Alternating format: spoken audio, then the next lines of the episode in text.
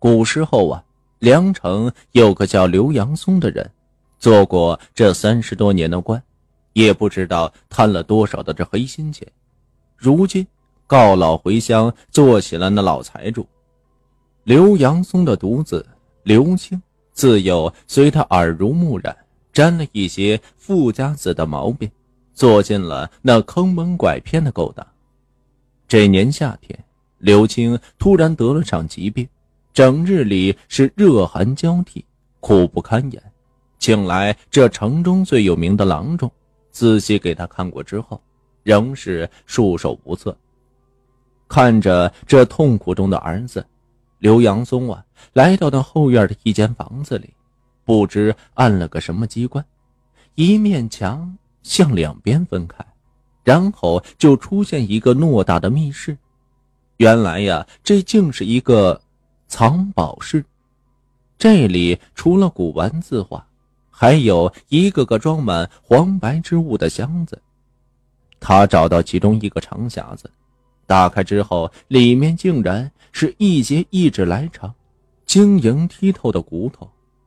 二十年前，这刘阳松啊还是知县的时候，一日雷电突降，半空之中一条巨龙便被劈中，滚落山间。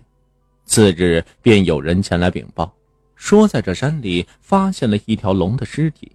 于是他率先领人前去查看，只见那龙的尸体。得有二三十丈长，已经被那雷电击的是焦黑焦黑，轻轻一触，顿时啊化为那粉末，仅剩下这一根的骨头。刘阳松知道，这根龙骨啊定然是异常珍贵，于是便封锁消息，私自将它吞没下来。后来经过实践，取这一节龙骨磨成粉末，喝水服用之后。能够治疗很多种的疑难杂症，想来龙乃是天下至刚至阳之物，一般的病症也不敢放肆了。这一转眼，二十多年过去了，原本三尺来长的龙骨，竟然只剩下手指长短了。为了这儿子，他也只能是忍痛割爱。家里有个精致的小磨。放上这龙骨后，便开始研磨。突然，有着丝丝的血迹冒出来。刘阳松此时那是惊喜不已，龙骨果然是这么有效。龙血那再加上，岂不是效果会更好？随后，他便亲自为着刘青喝下那龙骨粉汤。刘青喝过后，顿时是精神百倍，一下子便坐了起来。爸，我饿。第二天，刘青上街去闲逛，途中啊遇到一个摆摊测字的先生，想来近日自己呀是十分的晦气，就上前求了一卦。那相师替他卜了一卦之后，却是面色大变，连那挂钱也没要，撒腿就跑了。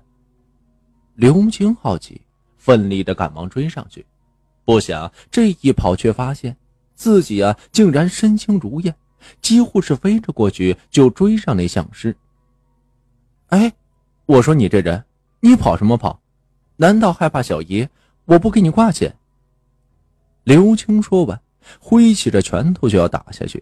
那相师连忙求饶救命，最后啊，在他的逼迫下，这才说出实话。原来，刚才相师替着刘青算的一卦是十分的奇异。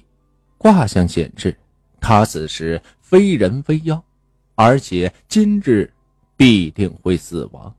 相师行有个规矩，从来不白替人算命，但是也从来不要那将死之人的银子。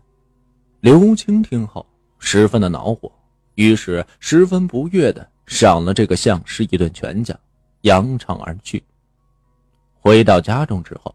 刘青啊，突然觉得心中烦闷，于是便走到那院子里。此时的院子里，刘阳松正被那屋檐下的云雀。儿啊，最近身体怎么样了？刘青一张口，突然吐出那腹中的遗物，身子竟然是疼痛难忍，在地上连连开始打滚。刘洋葱惊的忙要上前去查看，刚走两步却顿住了。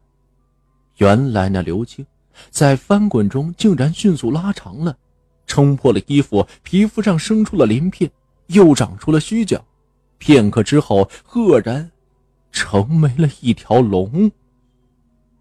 刘洋松惊愕片刻，突然惊喜道：“我儿是龙，我儿是龙啊！